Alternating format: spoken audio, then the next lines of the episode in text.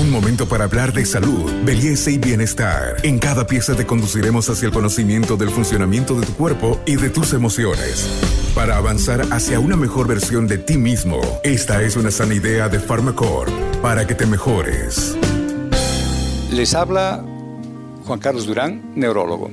Hoy, en este programa, hablamos sobre la enfermedad de Parkinson, sus síntomas y el tratamiento. Bienvenidos a un nuevo podcast Buen Vivir. Les presento hoy al doctor Juan Carlos Durán, un médico especialista en neurología, un maestro en este campo y con quien vamos a compartir una conversación que nos hable de una enfermedad que está en aumento, el Parkinson. A propósito del mes de abril que se conmemora el Día Mundial del Parkinson, vamos a preguntarle al doctor Durán, doctor, bienvenido, ¿Qué es el Parkinson? ¿Por qué esos movimientos característicos de temblor o muchas veces también rigidez? ¿Qué es lo que ocurre en el cuerpo o en el cerebro para que empiece esta enfermedad devastadora para, para sobre todo el ánimo de las personas, su desenvolvimiento, su vida cotidiana? Buenos días, Abel, gracias. Eh, un buen vivir a ustedes, que es lo que buscamos. El Parkinson es una enfermedad, primero, neurodegenerativa. Significa que con el tiempo, una vez que se presenta, y uno de los síntomas eh, prominentes es el temblor, entonces, una vez que se presenta este, este signo, esto va a evolucionar. Es así, es una enfermedad neurodegenerativa, evolutiva. ¿Por qué llamamos neurodegenerativa? Porque en una parte del cerebro, eh, una estructura que se llama tronco cerebral, que está por debajo del cerebro, hay un núcleo muy especial y llamamos núcleo a un acúmulo de neuronas, o sea, varias neuronas, cientos de neuronas se unen y eso lo llamamos el núcleo. Y hay una sustancia muy especial o un núcleo especial que se llama sustancia negra. Este núcleo elabora una sustancia, un neurotransmisor, que se llama dopamina. Como hemos dicho al principio, enfermedad neurodegenerativa significa entonces que este núcleo, sustancia negra, comienza a degenerarse y al degenerarse, al ir disminuyendo el número de neuronas, disminuye la producción de este neurotransmisor que es la dopamina. Y esta sustancia llamada dopamina es la encargada de conectarse con otros núcleos y permitir que la persona tenga movimientos adecuados normales. Cuando falla la sustancia negra y no elabora dopamina, entonces tenemos la presencia de los signos del Parkinson. Y uno de los más eh, frecuentes e iniciales y que nos abre la perspectiva de que puede ser un Parkinson es el temblor. Y es un temblor muy característico. Observen, es así, es un temblor que parecería que estuviera yo contando monedas, eh, sísmico de esta manera, cuando está en reposo, pero cuando llevo mi mano allá al frente, desapareció. Puedo hacer esto, puedo firmar casi sin dificultad, pero apenas entra en reposo mi mano, otra vuelta. Junto a ello se agregan algunos síntomas conforme va evolucionando el cuadro. Uno de ellos es la hipocinesia. Significa entonces que los movimientos son lentos. Otro es la rigidez, hipertonía. Entonces es duro. Además de ser lento, los movimientos son duros, como si tuviera que vencer una resistencia. Entonces la marcha del paciente es muy especial y así va evolucionando. Estos son los signos motores. Paralelamente a estos signos motores tenemos los signos no motores como es la depresión. Y eso es lo que eh, Mabel al inicio decía, se vuelve una enfermedad catastrófica porque el paciente o la persona entra en depresión. Pero, ¿por qué entrar en depresión si nosotros debemos considerar que somos seres humanos, no somos seres inmortales? Somos seres humanos susceptibles de tener en nuestra vida algún problema, porque no somos perfectos. Y un problema que podemos adquirir es la enfermedad de Parkinson. Pero si usted tiene este problema o conoce a alguien que tenga este problema y no está acudiendo al médico, pues el primer consejo que vamos a darle es que vaya a su neurólogo, para que su neurólogo le haga un tratamiento, pero ojo, no a un neurocirujano, el neurocirujano está apto para operar.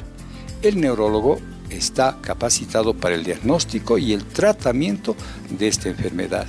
Entonces acuda a su neurólogo, le hará una evaluación, le pedirá algún examen pertinente y sobre todo le va a dar el tratamiento Pero además del tratamiento médico, es fundamental que usted reciba el tratamiento integral.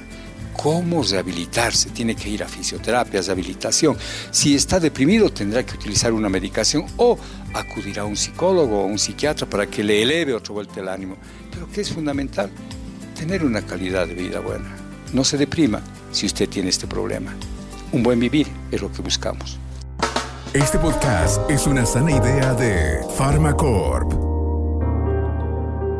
Querido doctor, hay personas que dicen yo puedo detectar oportunamente los síntomas. No sé, se habla mucho, por ejemplo, que el Parkinson llega con eh, falta de expresión en el rostro. Las personas hablan pero no hay expresividad. O al caminar no puede mover los brazos como acostumbramos nosotros en este vaivén. ¿Hay algo que nos pueda dar señales de que está llegando el Parkinson a nuestras vidas antes de que tengamos los síntomas propiamente dichos? Una bonita pregunta y muy pertinente. Sí, eh, se han hecho estudios muy interesantes y uno de los síntomas que precedería a los signos motores que hemos mencionado es la pérdida del olfato o la disminución de la sensibilidad del olfato.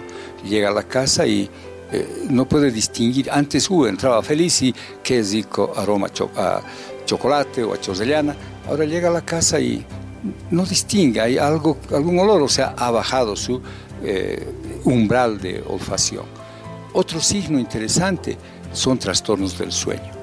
Durante el sueño la persona comienza a tener eh, como pesadillas, pero vamos a llamar así como pesadillas para que me comprendan, no vamos a utilizar el término médico, o la persona se levanta de pronto y comienza a hacer movimientos bruscos, le golpea a la esposa, la esposa dice qué pasó y luego sigue durmiendo, no se recuerda absolutamente nada. Dos importantes signos que preceden a los signos motores. Lo que Mabel expresa es interesante, sí. Eh, cuando vemos a un paciente con enfermedad de Parkinson, observamos el, rostro casi inexpresivo. Eh, está sin una mueca, parece, eh, alguna vez utilizamos el término, parece un jugador de póker. Las emociones, un cuento o una noticia triste no modifican tanto este rostro. Cuando vemos marchar al paciente y todavía no tiene los problemas, sí, de pronto vemos que ha perdido el balanceo. Es decir, al caminar nosotros balanceamos los dos brazos y en, estos, en estas personas podemos apreciar que el lado donde va a aparecer el temblor no está teniendo el mismo balanceo o has disminuido la amplitud de este balanceo. Eh, son signos que nos van a ayudar, pero eh, no piensen tener algo. Más bien acuda a su médico para que si usted tiene este problema del sueño o de la pérdida de la olfacción, vaya a su neurólogo y saque sus dudas, porque por ejemplo, en la actualidad uno de los signos más prevalentes que ha habido en el problema del COVID ha sido justamente la pérdida del olfato y del gusto. Doctor, eh, estas, esta sintomatología nos hacen también pensar en eh, quiénes son más propensos. Se señala, según estadísticas, que los hombres tienen más casos de Parkinson que las mujeres y que la edad, la genética podrían ser factores predisponentes, pero también personas que están en constante eh, contacto con herbicidas, con plaguicidas, con agentes tóxicos. ¿Es cierto esto? Sí, es una lucha, mire, es una lucha permanente de los ambientalistas con aquellos que nos respetan la madre naturaleza. se han hecho estudios, sobre todo en Europa, donde eh, existen grandes sembradíos y todos ellos están con estos productos para tener mejor producción, se observó que eh, aquellos granjeros que tenían contacto con cierto tipo de herbicidas o plaguicidas eh, tenían mayor proporción de enfermos con Parkinson que en relación a otros lugares donde no se utilizaban ellos. Entonces sí, la posible o el posible contacto con estas sustancias puede desencadenar eh, los traumatismos.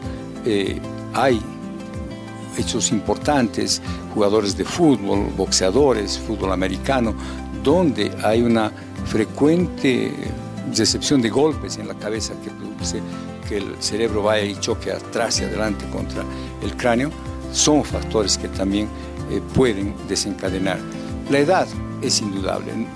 Muy rara vez vamos a ver el inicio de un Parkinson a edad temprana como los 40, 45 años. La mayoría se presentan a partir de los 65 años de edad.